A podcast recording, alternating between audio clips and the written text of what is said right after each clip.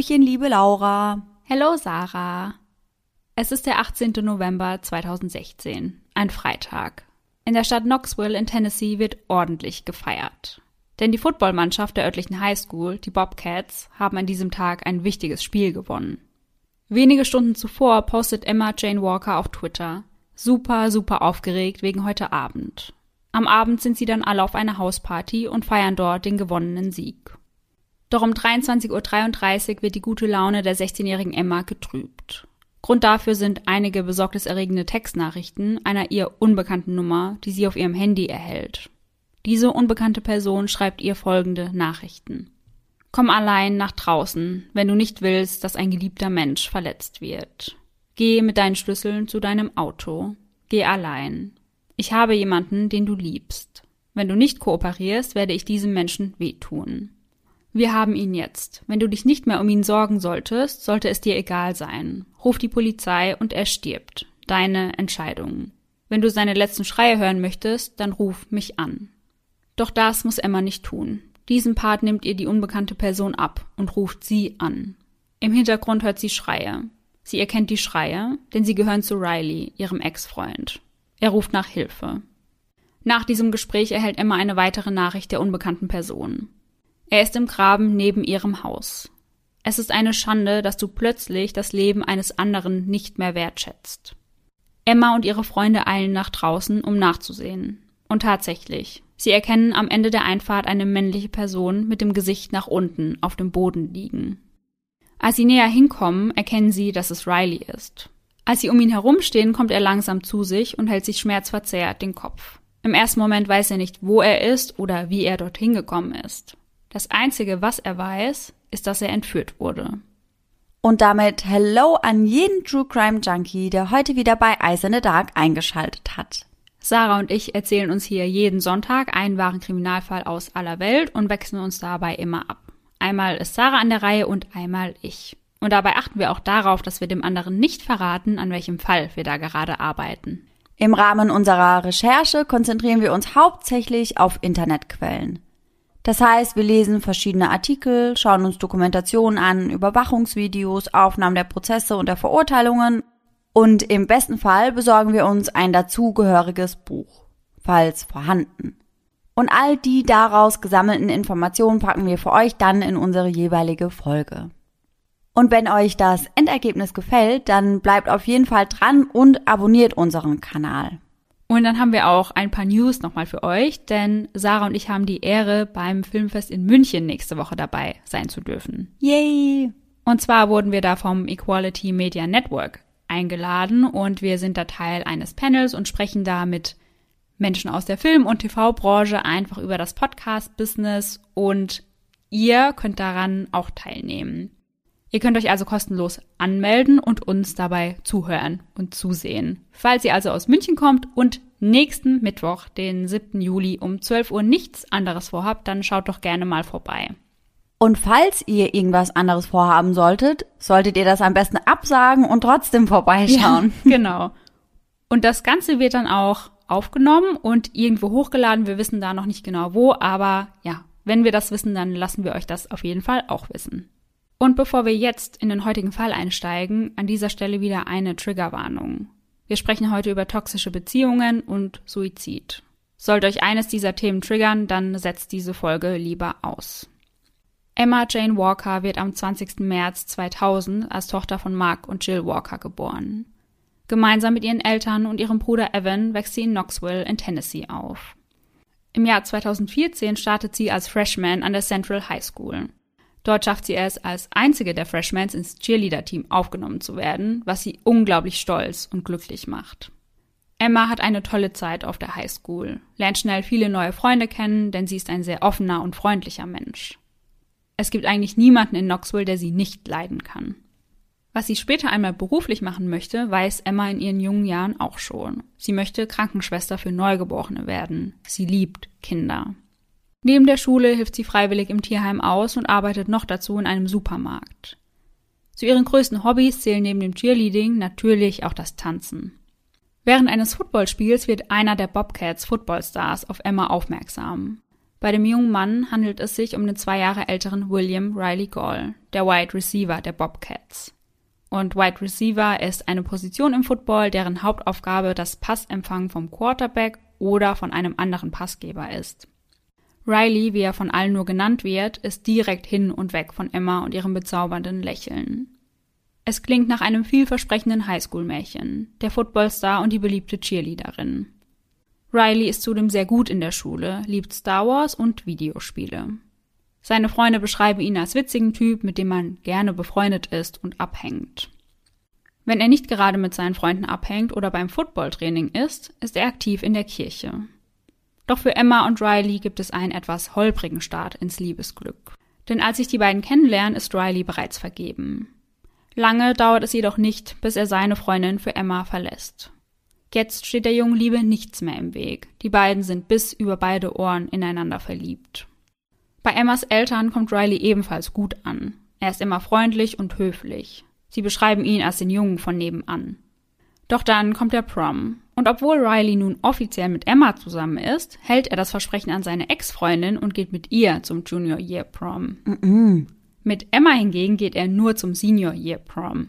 Mhm. Auch sehr, sehr merkwürdig. Ja, und ab diesem Punkt beginnen Emmas Eltern sich darüber auch große Sorgen zu machen, mhm. denn sie sind der Meinung, dass Riley ihre Tochter eben nicht an erste Stelle setzt. Und sie haben daher Angst, dass er sie enttäuschen und verletzen könnte. Ja, verständlich. Ja, total.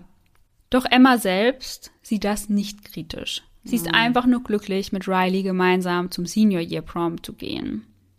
Am 17. April 2016 postet sie vier Fotos auf Twitter und schreibt dazu, Prom war der Knaller. Auf dem ersten Bild steht Riley hinter ihr. Seine Hände liegen auf ihrem Bauch, ihre Hände über seinen. Beide strahlen in die Kamera. Emma trägt ein wunderschönes korallfarbenes Kleid und hat ihre langen blonden Haare gelockt. Rileys Fliege ist in der passenden Farbe zu Emmas Kleid. Das zweite Foto zeigt erneut die beiden, wie sie nebeneinander sitzen. Das dritte zeigt Emma alleine von hinten, wie sie einen mit Blumen gesäumten Weg entlang geht. Auf dem vierten und somit letzten Bild des Posts ist Emma erneut alleine abgebildet.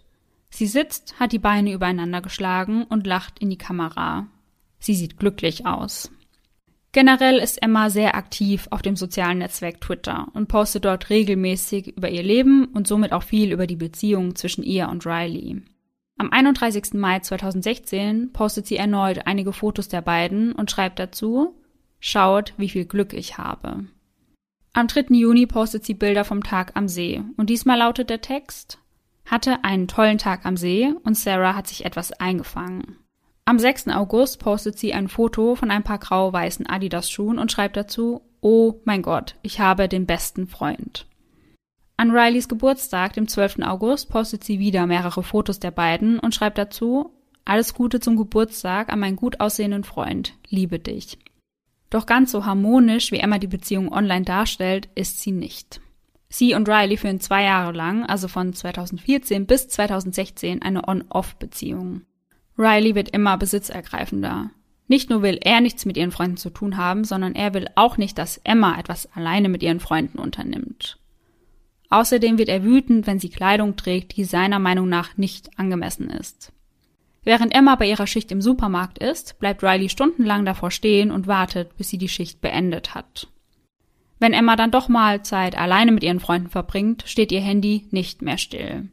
Riley bombardiert sie förmlich mit Anrufen und Textnachrichten und will zu jeder Minute wissen, wo sie ist und was sie gerade macht. Als ihre Freunde sie auf das merkwürdige Verhalten ihres Partners ansprechen, sagt Emma ihnen nur, sie sollen sich keine Sorgen machen. Es sei alles in bester Ordnung. Kommt es mal wieder zu einer Trennung, schickt Riley ihr furchtbare Nachrichten auf Snapchat. Unter anderem, du bist für mich gestorben, ich werde deinen Nachruf checken, fick dich. Außerdem droht er damit, sich selbst umzubringen, wenn sie ihn nicht wieder zurücknimmt. Für das zu keinem Erfolg folgen weitere gemeine Nachrichten wie Ich hasse dich, ich hasse alles an dir. Du bist die größte Schlampe, mit der ich jemals Kontakt hatte. Und so geht das die zwei Jahre immer hin und her. Auf die ganzen bösen Nachrichten folgen dann wieder Liebesbekundungen, etwa wie diese hier. Es tut mir leid, wie ich mich verhalten habe. Ich liebe dich mehr, als ich es mit Worten ausdrücken kann. Mark und Jill entgeht nicht, dass die Beziehung ihrer Tochter immer toxischer wird. Sie hoffen auf eine endgültige Trennung und erlauben Riley nicht mehr, zu ihnen nach Hause zu kommen. Um dafür zu sorgen, den Kontakt zwischen den beiden abzubrechen, nehmen sie Emma sogar ihr Handy ab. Und an dieser Stelle möchte ich mit euch ganz kurz über toxische Beziehungen im Allgemeinen sprechen, weil ich finde, dass das ein sehr, sehr wichtiges Thema ist. Der Begriff toxisch steht für giftig, sehr bösartig, gefährlich, schädlich und zermürbend. Und genau das beschreibt eine solche Beziehung eigentlich schon perfekt. Toxische Beziehungen nehmen einem mehr Kraft, als sie einem geben. Die Partner sind in einer solchen Beziehung nicht gleichwertig, sondern der eine Part wird von dem anderen dauerhaft unterdrückt, klein gehalten, kontrolliert und sogar in eine emotionale Abhängigkeit gebracht. Diese emotionale Abhängigkeit kann durch verschiedenes Handeln ausgelöst werden. Darunter emotionale Erpressung, Manipulation, Machtspiele, psychische oder sogar körperliche Gewalt.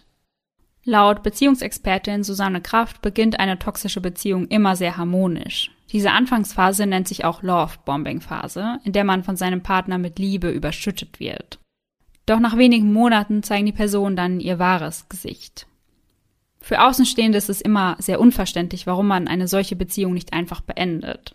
Aber ganz so einfach ist das für Betroffene nicht. Die wenigsten wollen sich selbst eingestehen, dass sie sich selbst in einer solchen Beziehung befinden. Ich habe hier jetzt einmal neun Merkmale rausgesucht, an denen man eine toxische Beziehung erkennen kann. Ich sage hier also ganz bewusst kann, denn an dieser Stelle muss man sagen, dass es weitaus mehr Merkmale gibt und ja auch jede Beziehung einfach ganz anders ist. Erstens, der Partner wertet die eigenen Gefühle ab. Das macht er, indem er Sätze bringt wie steiger dich nicht so rein, sei nicht so empfindlich oder übertreib's nicht. Mhm. Und ich glaube auch, das haben Laura und ich vorhin schon gesagt, dass das ganz viele Leute sagen. Ja. Und dass das allein nicht unbedingt ein Indikator Ja. für eine toxische Beziehung Genau. ist, aber dann so im Zusammenspiel. Genau. Wenn ich einfach finde ganz auch- viel zusammenkommt. Ja, ich finde auch, es kommt total auf die Situation an. Ja, ja. Also manchmal übertreibt man vielleicht auch und dann ist es Ja. Mhm. vielleicht auch gerechtfertigt zu sagen, du entspann dich mal, Ja. obwohl das oftmals nicht wirklich hilft. Es hilft gar nicht. Also wenn ich richtig sauer bin und richtig angepisst und jemand sagt zu mir, Laura, beruhig dich mal, dann bin ich nicht so, oh, danke, dass du es mir sagst, jetzt bin ich Voll die gute Idee. tiefenentspannt. Ich beruhige mich jetzt einfach. Wir müssen euch, ich will das, ich will, dass wir das in die Shownotes packen. Es gibt ein übertrieben treffendes Meme dazu. Und das packen wir euch in die Shownotes, den Link dazu. Ich suche Mhm. Ja. das raus und dann packen wir das rein. Sehr gerne. Eins zu eins, genau so ist es, wenn jemand sagt, chill doch mal. Ja. Zweitens, der Partner kommt ständig mit Schuldzuweisungen, gibt dem anderen Partner also das Gefühl, an allem schuld zu sein, was gerade in seinem Leben schief läuft. Auch wenn es ganz offensichtlich ist, dass der andere Partner keine Schuld daran trägt. Ein gutes Beispiel hierfür ist zum Beispiel das Fremdgehen. Geht der toxische Partner fremd, kommen danach oft Argumente wie, ja, du hast mir doch nicht genug Liebe gegeben oder wir haben zu wenig Sex, also auf die Art, dass der andere Part ja schuld daran ist, dass er fremdgehen musste. Drittens, der Partner isoliert den anderen. Er versucht also den Partner von Freunden und Familie fernzuhalten. Viertens, der Partner bringt sich immer selbst in die Opferrolle. Als toxischer Partner stellt er seine Gefühle immer über die des anderen. Fünftens, man selbst hat viel Stress und Angst, da die Beziehung einem die gesamte Kraft raubt. Man fühlt sich ausgelaugt und gestresst. Sechstens, wiederkehrende Albträume. Siebtens, der Partner möchte den anderen ständig kontrollieren. Also auch wie in unserem Fall möchte die Person immer wissen, was der andere gerade macht und wo er ist. Möchte so also die Macht behalten. Achtens, man selbst findet Ausreden vor anderen für das Verhalten des Partners. Und neuntens, man selbst spricht nicht mit Freunden und Familie darüber. Zum einen, wie gesagt, schon weil man sich schämt, so etwas mitzumachen, und zum anderen möchte man nicht, dass andere Leute schlecht über den eigenen Partner denken. Wenn man selbst merkt, dass man in einer solchen Beziehung feststeckt und sich eben nicht an Familie oder Freunde wenden möchte oder wenden kann, kann man sich immer an Pro Familia wenden, denn die sind auch eine Beratungsstelle für Beziehungs- und Partnerschaftsprobleme. Und den Link dazu packe ich euch natürlich in die Show Notes. Jetzt wieder zurück zu unserem heutigen Fall. Um die Maßnahmen ihrer Eltern zu umgehen, also eben die Wegnahme ihres Handys, hat Riley jedoch eine Idee. Er schenkt seiner Freundin einen iPod Touch. So können sie weiter miteinander schreiben, wenn Emma damit im WLAN-Netzwerk eingeloggt ist. Später sagt Jill über Riley, er hatte eine Art, sie zu isolieren und sie glauben zu lassen, dass er der einzige Richtige war. Im selben Jahr beendet Riley die High School und beginnt sein Studium am Maryville College, was nur eine halbe Stunde von Knoxville entfernt ist. Trotz des Verbots der Eltern schaffen es die beiden, sich weiterhin sehen zu können. Auf Twitter postet Emma am 26. August ein Foto der beiden und schreibt dazu. Ich wünschte, du würdest zurück nach Knox ziehen, weil ich es vermisse, dich jeden Tag zu sehen. Im Oktober sehen sich Emmas Eltern gezwungen, weitere Maßnahmen einzuleiten, um Emma den Kontakt zu Riley so schwer wie möglich zu machen. Sie erteilen ihr Hausarrest. Sie darf das Haus nur verlassen, um zur Schule oder zum Cheerleading zu gehen. Und es scheint so, als würde das Ganze funktionieren. Emma wirkt wieder glücklicher, ist wieder mehr sie selbst. Doch wie so oft ist das nur die Ruhe vor dem Sturm. Im November, kurz vor Thanksgiving, sieht Emma auf den sozialen Medien Bilder von Riley mit anderen Mädchen, Mädchen von der Uni. Für sie reicht es. Sie beendet die Beziehung. Sie hat etwas Besseres verdient. Riley kann mit dem finalen Schlussstrich gar nicht umgehen. Er versucht sich mit Alkohol und Vicodinpillen das Leben zu nehmen. Ein Freund aus dem College bringt ihn sofort ins Krankenhaus und Riley überlebt. Ab diesem Zeitpunkt machen sich seine Freunde und seine Familie ernsthaft Sorgen um ihn. Sie haben Angst, er könne weitere Selbstmordversuche unternehmen. Und jetzt sind wir dann schon am 18. November angelangt, der Tag der Entführung. Nachdem Emma von der Party nach außen geeilt ist und Riley dort auf dem Boden liegen sieht, fängt sie an zu weinen. Doch sie ist nicht traurig, sondern wütend. Sie glaubt an keine Entführung, sondern nur an eine Inszenierung seitens Riley, um sie zurückzugewinnen. Aufgebracht sagt sie ihm, dass er sie in Ruhe lassen soll, weil sie getrennt sind. Für Emma ist der Abend vorbei. Die Lust am Feiern ist ihr definitiv vergangen. Sie verlässt die Party und übernachtet bei einer Freundin. Kurz darauf ruft Riley einen seiner besten Freunde an, Noah. Er soll ihn abholen und das tut er auch. Als Riley ihm von der Entführung erzählt, glaubt Noah ihm kein Wort. Doch Riley bleibt bei der Story. Er sei von Fremden in einen Van gezogen worden, nachdem ihm jemand mit einem harten Gegenstand eins übergezogen hatte. Am nächsten Morgen wird Emma von ihrer Freundin Haley um 10.15 Uhr nach Hause gefahren. Als sie auf dem Weg zu Emmas Haus sind, entdecken die beiden Mädchen einen Mann, der die Straße entlang läuft. Der Grund, warum er ihnen überhaupt so sehr auffällt, ist seine Kleidung. Der Mann ist komplett in Schwarz gekleidet und hat seine Kapuze tief ins Gesicht gezogen. Emma geht schnell ins Haus und beginnt dort sich zurechtzumachen, um sich gleich, wie verabredet, mit ihrer Mutter zu treffen. Plötzlich klingelt es und jemand fängt an, gegen die Haustür zu hämmern. Emma fährt zusammen. Sie ist alleine zu Hause und hat schreckliche Angst. Hastig tippt sie eine Nachricht an eine ihrer Freundinnen, in der sie Folgendes schreibt. Ich bin alleine zu Hause und jemand ganz in Schwarz ist meine Straße entlang gelaufen und ist jetzt an meiner Tür und klingelt immer und immer wieder. Ich denke, ich werde sterben. Ihre Angst wird so groß, dass sie unter keinen Umständen mehr alleine sein möchte und sie schickt Riley eine Nachricht. Ich hasse dich, aber ich brauche dich jetzt sofort. Riley versichert ihr, dass er sich umgehend auf den Weg machen wird und wenige Minuten später ist er auch schon da. Doch der Mann ist mittlerweile verschwunden. Währenddessen wartet Jill Walker vergeblich auf ihre Tochter und daher macht sie sich auf den Weg nach Hause, um nachzusehen, was los ist. Und was sie dort sieht, gefällt ihr ganz und gar nicht. Emma sitzt gemeinsam mit Riley in ihrem Vorgarten. Umgehend weist sie ihn darauf hin, dass er bei ihnen zu Hause nichts mehr zu suchen habe und Riley verlässt das Grundstück der Walkers. Am selben Tag erzählt Riley seinen Freunden, dass auch er Angst um sein Leben habe. Grund dafür sei die Entführung von gestern. Um sich selbst verteidigen zu können, erzählt er seinen Freunden, habe er die Pistole seines Großvaters geklaut. Emma hat am Abend immer noch solche Angst, dass sie ihre Eltern bittet, die Alarmanlage scharf zu stellen. Sie ist sich sicher, dass es sich bei dem Mann um einen Einbrecher handelt, der jederzeit zurückkommen könnte. Am nächsten Tag, Sonntag, der 20. November. Emma hat immer noch furchtbare Angst. Ihre Eltern fahren sie daher mit dem Auto zur Arbeit und holen sie auch wieder dort ab. Denn auch sie machen sich große Sorgen. Nicht wegen des geheimnisvollen Mannes, sondern wegen Riley. Am Abend geht Emma dann mit ihrem Vater aus und sie besorgen sich ein leckeres Eis. Gegen Mitternacht macht sich Emma bettfertig, sagt ihrem Vater noch gute Nacht und verkrümelt sich dann auf ihr Zimmer. Zur etwa gleichen Zeit fragt Riley seinen Mitbewohner am College nach seinem Handy, damit er Emma anrufen kann. Seine Nummer hatte sie bereits blockiert, somit konnte er nicht sein eigenes Handy nutzen, um sie zu kontaktieren. Tatsächlich erreicht er sie, doch was sie ihm zu sagen hat, ist nicht das, was er gehofft hatte, von ihr zu hören. Sie sagt ihm, dass sie keinerlei Interesse daran habe, die Beziehung noch einmal aufleben zu lassen. Sie legt auf und Riley beginnt wie so oft, sie nun mit Nachrichten und weiteren 40 Anrufen zu bombardieren. Zwischen 2.30 Uhr und 3 Uhr in der Nacht wird Mark Walker von zwei lauten Geräuschen geweckt. Er schreckt hoch. Ist etwa jemand im Haus? Die Geräusche klangen so, als hätte jemand laut eine Tür zugeschlagen. Er steht auf, um nach seinen zwei Kindern zu schauen. Zunächst geht er in Emmas Zimmer. Sie liegt friedlich in ihrem Bett und schläft. Puh. Also alles in Ordnung. Nun geht er in das Zimmer seines Sohnes, doch auch der liegt seelenruhig in seinem Bett. Vielleicht hat er sich die Geräusche ja auch einfach eingebildet, denkt sich Mark und geht wieder zurück ins Bett. Der nächste Tag ist ein Montag, was bedeutet, dass Emma heute wieder Schule auf dem Programm hat. Sie hat ihre Mutter gebeten, sie an diesem Morgen bereits um kurz nach sechs zu wecken, weil sie sich vor der Schule noch die Haare waschen wollte. Mark und Jill stehen selbst um sechs Uhr auf und beginnen ihren Tag. 15 Minuten später macht sich Jill auf den Weg zu Emmas Zimmer. Sie öffnet die Tür und sagt den Namen ihrer Tochter. Keine Reaktion. Komisch. Normalerweise ist Emma immer sofort wach. Sie geht an ihr Bett und berührt sanft ihre Beine. Vielleicht wacht sie ja dadurch auf. Doch nichts. Und dann schaut Jill ihrer Tochter ins Gesicht und erstarrt. Ihre Lippen sind blau und die Haut ganz blass.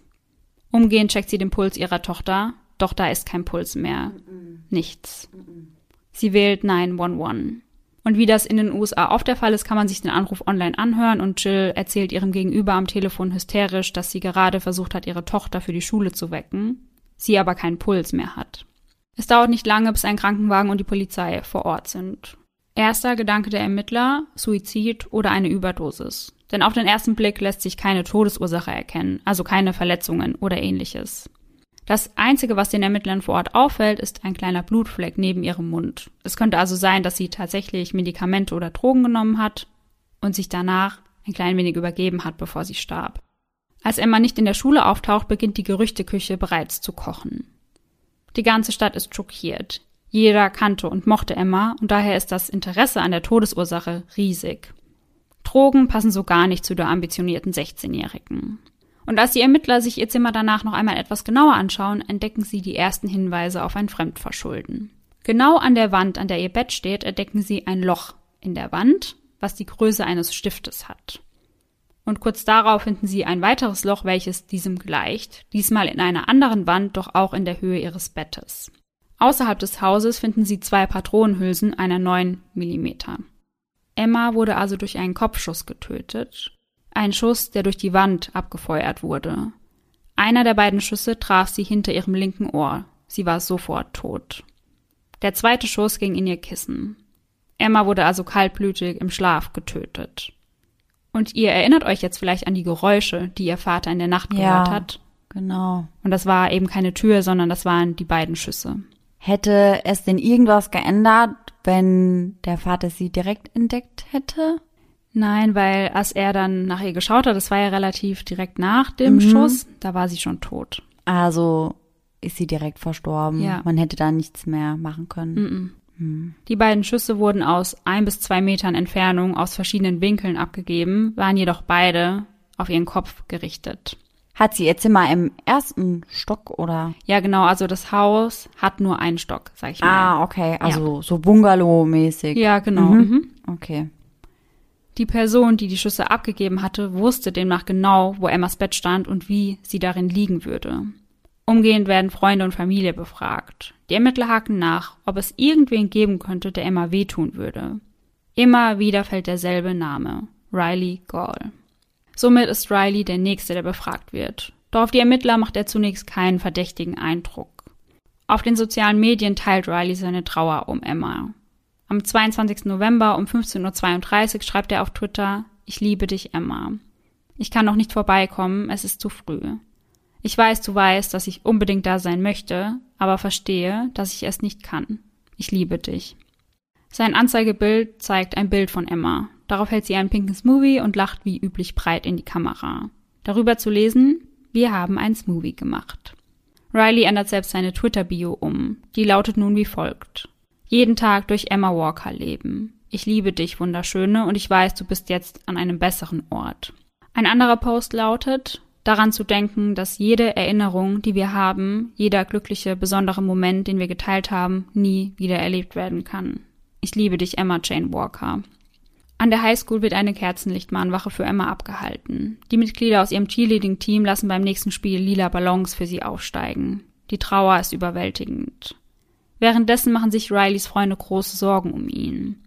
Immerhin hat er schon einmal versucht, sich das Leben zu nehmen. Was wird er jetzt tun, jetzt da das Mädchen, das er über alles liebt, tot ist? Doch dann fällt ihnen etwas ein. Hatte er ihnen nicht einen Tag vor Emmas Tod von einer gestohlenen Waffe erzählt? Mhm.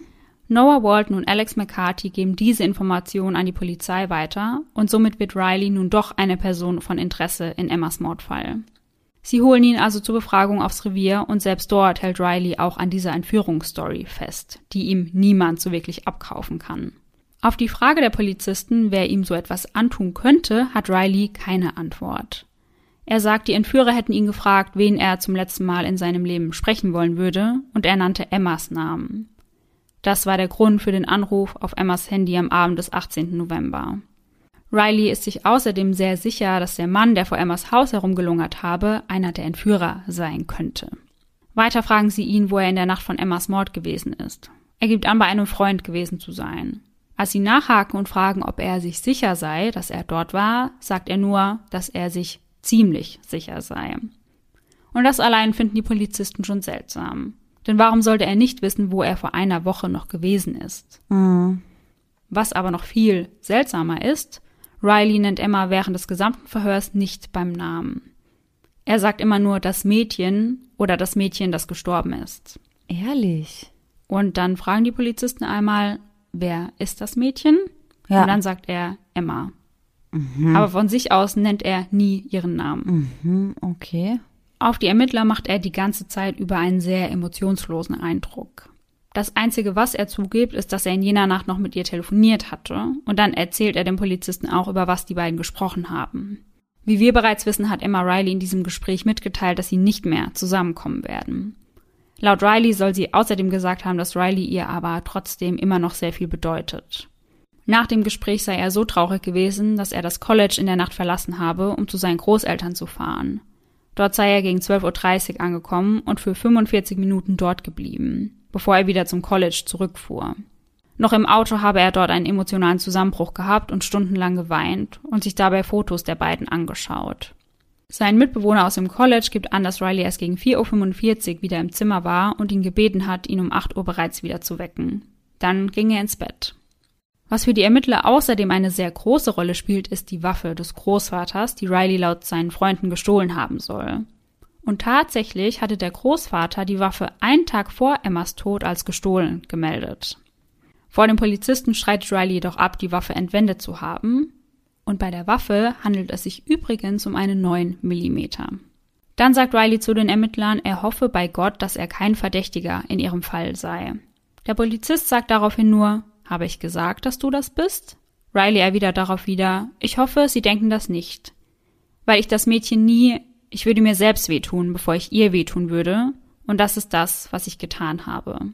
Nun fragt der Polizist ihn ganz direkt, ob er derjenige ist, der in Emmas Haus geschossen hat. Und Riley beantwortet diese Frage mit einem knappen No, Sir. Noah, Rileys Freund, sagt bei der Polizei außerdem aus, dass Riley ihn gefragt habe, ob er denn wüsste, wie man Fingerabdrücke von einer Waffe entfernen kann. Sein Mitbewohner habe ihm diese Frage gestellt. Asking for a friend. Ja, ganz genau. Noah konnte ihm diese Frage natürlich nicht beantworten und so langsam hat er die Befürchtung, dass Riley Emma getötet hat und nun seine Spuren verwischen möchte. Als Riley erfährt, was Noah der Polizei gesagt hat, konfrontiert er ihn damit und fragt, warum er so etwas tut. Noah reagiert lässig und sagt nur, er habe ja nichts zu befürchten, wenn er, wie er sagt, unschuldig ist. Gegenüber Alex gibt Riley an, die Waffe bereits nicht mehr bei sich zu haben, sie sei wieder bei seinen Großeltern. Und selbst Rileys Mutter spricht ihn auf die Waffe an, doch auch ihr lügt er dreist ins Gesicht. Da Noah und Alex nun immer mehr davon überzeugt sind, dass Riley in Emmas Tod verwickelt ist, bieten sie der Polizei an, mit ihnen zusammenzuarbeiten. Sie wollen Riley also dabei helfen, die Waffe zu entsorgen und der Polizei so helfen, ihn dabei auf frischer Tat zu ertappen. Und später äußert sich Alex über seine Entscheidung wie folgt. Ich hatte keine Angst um meine Sicherheit. Ich hatte nur Angst, dass keine Gerechtigkeit geschehen wird, wenn wir einen falschen Schritt machen. Sie laden Riley also zu Noah nach Hause ein, um dort gemeinsam Videospiele zu spielen. Dabei werden sie mit Mikros und Kameras ausgestattet. Eine der Kameras befindet sich im Schlüsselbund, den sie so auf den Tisch legen, dass dieser direkt auf Riley gerichtet ist. Sie wollen ihn dazu bringen, über Emma zu sprechen und sagen ihm, dass ihnen die Geschichte mit Emma sehr leid tut. Rileys Antwort darauf? Ich kann nicht, wirklich, ich, ja, ich möchte mich so aufregen und ich kann nicht, weil ich mehr Angst habe, verhaftet und für einen Mord eingesperrt zu werden, den ich nicht begangen habe. Niemals im Leben würde ich jemanden töten, den ich so sehr liebe. Er spricht weiter. Jungs, ich vertraue euch mein Leben an. Ich meine, das sind 70 Jahre Gefängnis, wenn ich wegen etwas verurteilt werde, was ich nicht begangen habe. Ich meine, Jungs, seid ihr beschäftigt? Jetzt gerade? Seid ihr mit irgendetwas beschäftigt? Weil ich die Waffe loswerden muss. Ich werde sie in den Fluss werfen. Sie werden sie dort niemals finden. Wir können zu dem kleinen Felsvorsprung gehen, der wirklich nur knapp über dem Wasser liegt. Wisst ihr, wovon ich rede? Die beiden Jungs fragen ihn daraufhin, warum er die Waffe nicht einfach der Polizei geben kann, wenn er nichts damit zu tun hat. Ja, eben. Das wäre ja dann eigentlich eine Möglichkeit, sich als Täter ausschließen zu lassen. Ja, ganz genau. Rileys Antwort darauf? Einfach, es muss einfach verschwinden. Aus welchem Grund auch immer, nur es muss einfach weg. Doch Riley ist mit seiner Ausschweifung noch lange nicht fertig. Er erzählt weiter. Ich brauche nur, es geht, wenn sie im Tennessee River ist, werden sie sie niemals finden. Und woher weiß ich, dass es nicht die Waffe meines Großvaters war? Sein Magazin hatte insgesamt fünf Patronen, als ich sie zum ersten Mal sah. Sie hat immer noch fünf Schüsse. Vielleicht gibt Ihnen das den Grund zu sagen, okay, die Fingerabdrücke auf dieser Waffe und dieser Kugel passen nicht zusammen. Cool. Aber gleichzeitig könnten Sie auch sagen, oh, diese Kugel passt in dieses Magazin und dieses Magazin passt in diese Waffe. Die wissen gar nichts, sonst wäre ich schon längst im Gefängnis. Jeder, der mit ihr befreundet ist, kann mich nicht leiden und das wegen unserer Vergangenheit oder warum auch immer. Sie sagen, sie hat sich selbst getötet, also sich selbst erschossen wegen mir, oder sie sagen, ich habe sie erschossen. Und dann gibt es noch eine ganz andere Kategorie von Menschen, die die Situation verstehen. Die sagen, dass sie sich wegen mir oder ihren Eltern erschossen hat oder dass sie sich nur wegen ihrer Eltern erschossen hat. Die beiden Jungs reagieren etwas irritiert und sagen darauf nur, aber sie hat sich nicht selbst getötet. Riley ist da ganz offensichtlich anderer Meinung und erwidert, das hat sie. Das weiß niemand, außer ihr, ich und meine Großeltern. Sie haben das noch nicht bekannt gegeben und die Leute erfinden irgendeinen Scheiß, weil sie wollen, dass ich weg bin. Gemeinsam gehen die drei nun zu Alex Auto und machen sich auf den Weg. Immer dicht gefolgt von der Polizei. Der erste Stopp ist das Haus von Rileys Stiefvater, in dem sich die Waffe befindet. Dann holen sie sich noch etwas zu essen, während die Waffe eingepackt in einer Mülltüte im Auto liegt. Noah und Alex sind während der gesamten Zeit mit den Polizisten in Kontakt, um sie auf dem Stand der Dinge zu halten. Sie parken das Auto an einem Parkplatz in der Nähe des Flusses. Riley zieht sich Handschuhe über und holt die Waffe aus dem Müllbeutel. In diesem Moment schreiben Noah und Alex den Polizisten, dass jetzt ein guter Zeitpunkt wäre, um einzugreifen. Gesagt, getan. Die Polizei kommt umgehend zu dem Parkplatz und sagt ihnen, sie sollen aus dem Auto steigen und die Hände dabei nach oben halten. Alle drei machen, was ihnen gesagt wird, und Riley wird festgenommen.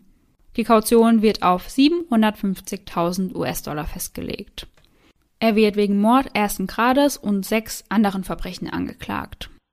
Als sie einen Blick in den Wagen werfen, finden sie dort nicht nur die Waffe, sondern auch schwarze Kleidung, inklusive schwarzer Schuhe für die Polizisten ein Hinweis darauf, dass es sich bei dem Mann, den Emma vor ihrem Haus gesehen hat, tatsächlich um Riley gehandelt hatte. Am 30. April 2018 beginnt der Prozess. Riley plädiert auf nicht schuldig. Seine Verteidigung möchte die Jury davon überzeugen, dass es kein geplanter Mord, sondern ein Unfall gewesen ist. Sie geben also zu, dass er die Schüsse abgegeben hat. Damit wollte er Emma jedoch nur Angst machen so große Angst, dass sie ihn wieder um Hilfe bitten würde und er so als ihr Held dastehen könnte. Zur Jury gewandt bittet der Verteidiger Riley nicht wegen Mord ersten Grades, sondern wegen Reckless Homicide, also rücksichtsloser Tötung, zu verurteilen. Aus dem einfachen Grund, weil es eben ein Unfall gewesen sei. Denn Reckless Homicide ist die Tötung einer anderen Person durch eine rücksichtslose Handlung. Diese rücksichtslose Handlung ist in unserem Fall eben das Abgeben der Schüsse. Denn abstreiten, dass er die Schüsse abgegeben hat, können sie kaum noch. Die Beweise liegen viel zu schwer. Eines dieser Beweise sind die Handydaten von Riley, die ganz klar zeigen, dass er in der Nacht des Mordes in der Nähe von Emmas Haus gewesen ist. Und noch dazu kommt natürlich die nun sichergestellte Waffe und die am Tatort gefundenen Patronenhülsen. Die Strafe für Reckless Homicide liegt in Tennessee zwischen zwei und zwölf Jahren.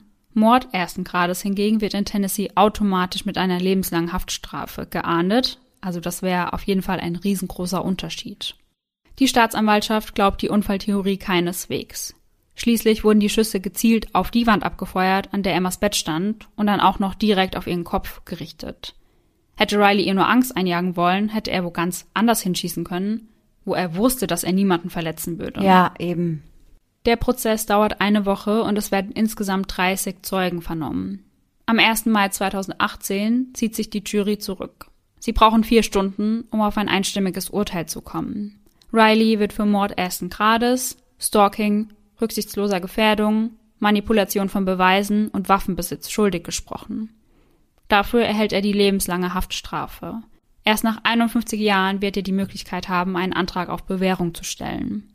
Rileys letzte Worte nach der Urteilsverkündung sind Ich weiß, dass ich nichts tun kann, um Emma zurückzubringen, und dass ich nichts tun kann, um den Schmerz zu lindern, den ich verursacht habe.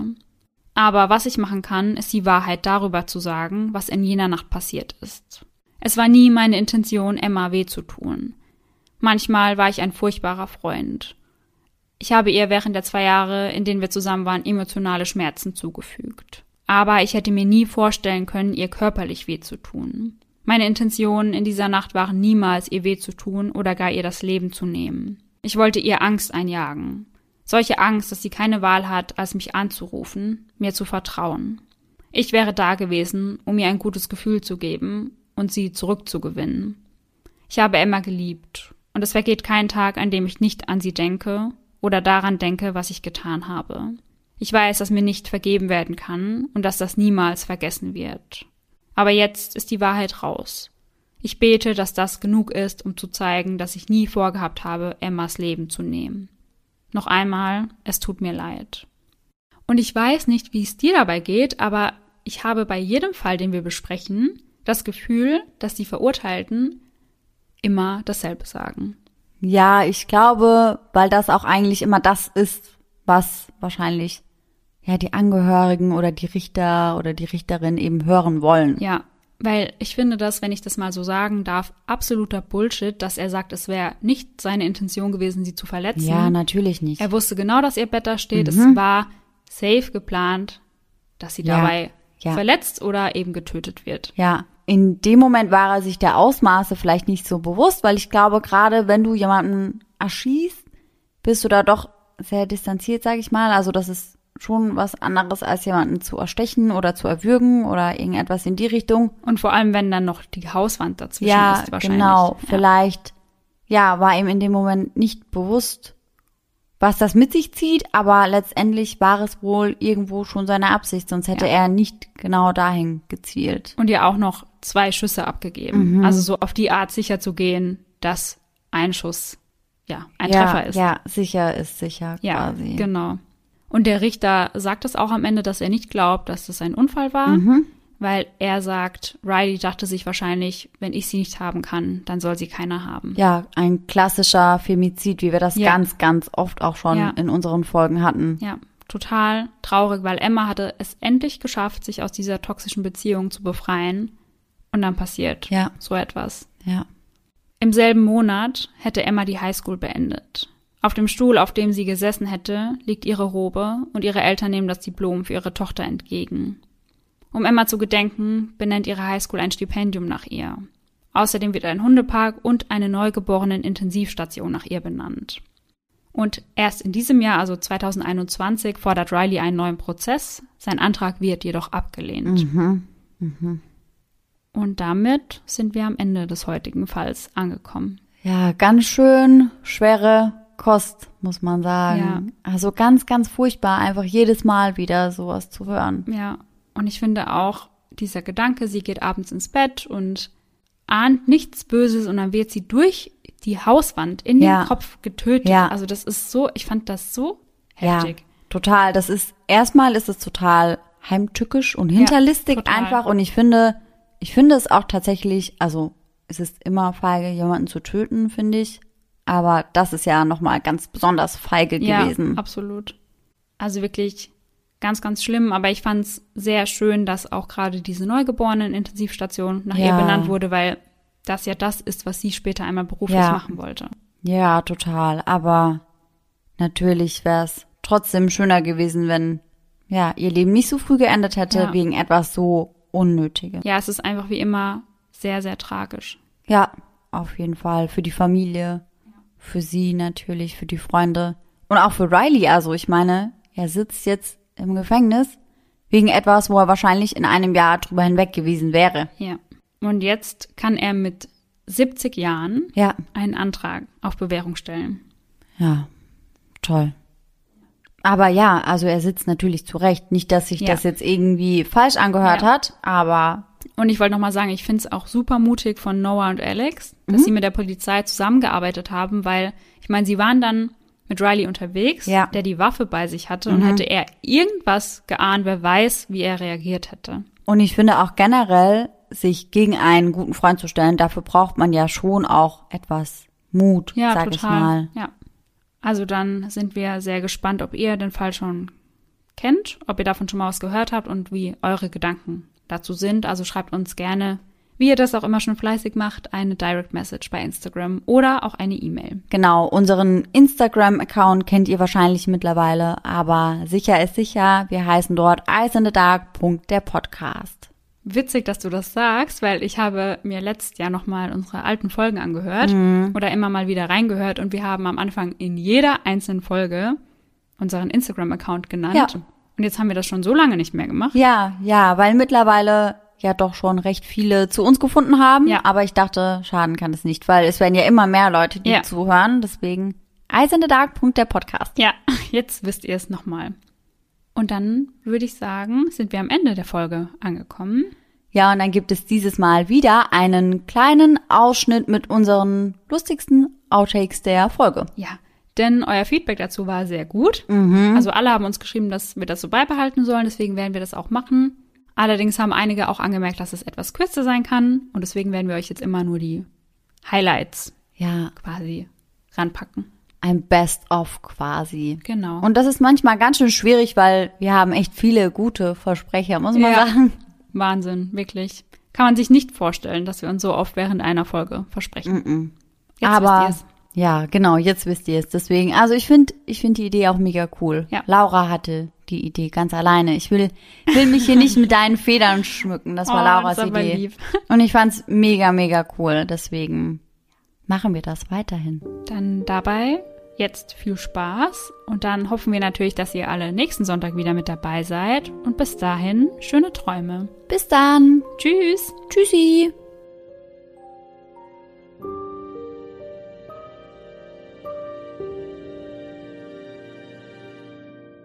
Urteilungen und im besten Fall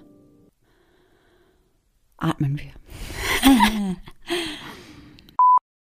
Auf dem ersten Bild steht Riley hinter ihr. Seine Hände liegen auf ihrem Bauch. Brauch? Was war das? Ihre, seine Hände liegen auf ihrem Bauch, ist doch ganz klar. Hä, also,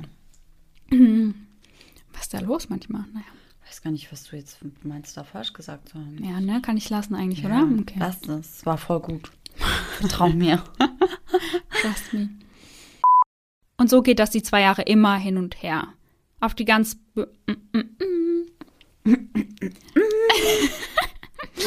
okay. Psychische, psychische, psychische oder ich hasse das Wort. Wie psychische. So, eine- war das gerade richtig? Sage ich das richtig? Psychische. Ja. Ist das richtig? Psychische. Sag's nochmal. Sag's nochmal. Psychische. Nee. Mm Irgendwas falsch, ne? Ja. Psychische. Psychische. Wie griechische. Psychische. Erst ein CH und dann. Psychische. Nee, du bist immer psychische. Psychische. Chische. Ah, das kann ich kann das nicht sagen. Jetzt haben wir haben wir es auch zu oft gesagt, das kann ich wahrscheinlich Jetzt kannst du es gar nicht mehr sagen. Ich versuche mal den ganzen Satz. Wir können es auch einfach aufnehmen. Und ich sag einfach nur psychische. Und wir schneiden es einfach rein, das fällt nicht auf. Jetzt hat es Psychische. Ja, ja, ich glaube, das war gut. Okay, schaffe ich es jetzt? Können wir das schaffen? Jo, wir schaffen das. Mit dem Wort habe ich immer einen Hänger. Was daran so schwer? Ja, genau wie Recherche. Ja, das ist ein Kackwörter. Aber ich bin Wer mittlerweile mit unserem Intro, ich, ich werde voll Best Friends mit. Recherche. Recherche, Bro. Okay. Mhm. Bob Andrews. Okay, das reicht mal wieder. Psy. Schi nee. Nee. Psy. Scheiße, ich konnte es doch eben. Psy. Die Leute denken, ich bin komplett bescheuert im Kopf. Psy. Sagst du, sag's mir nochmal. Sag's mir nochmal. Psychische. Psychische. Schische. Psychische.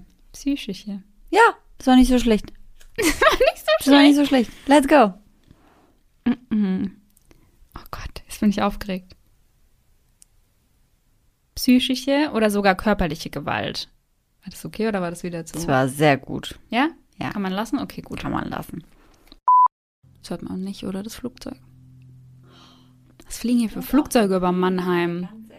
Digga, wir nehmen ja gerade die Folge auf. Kannst du bitte woanders fliegen? Danke. Mm-hmm. Mm-hmm. Mm-hmm.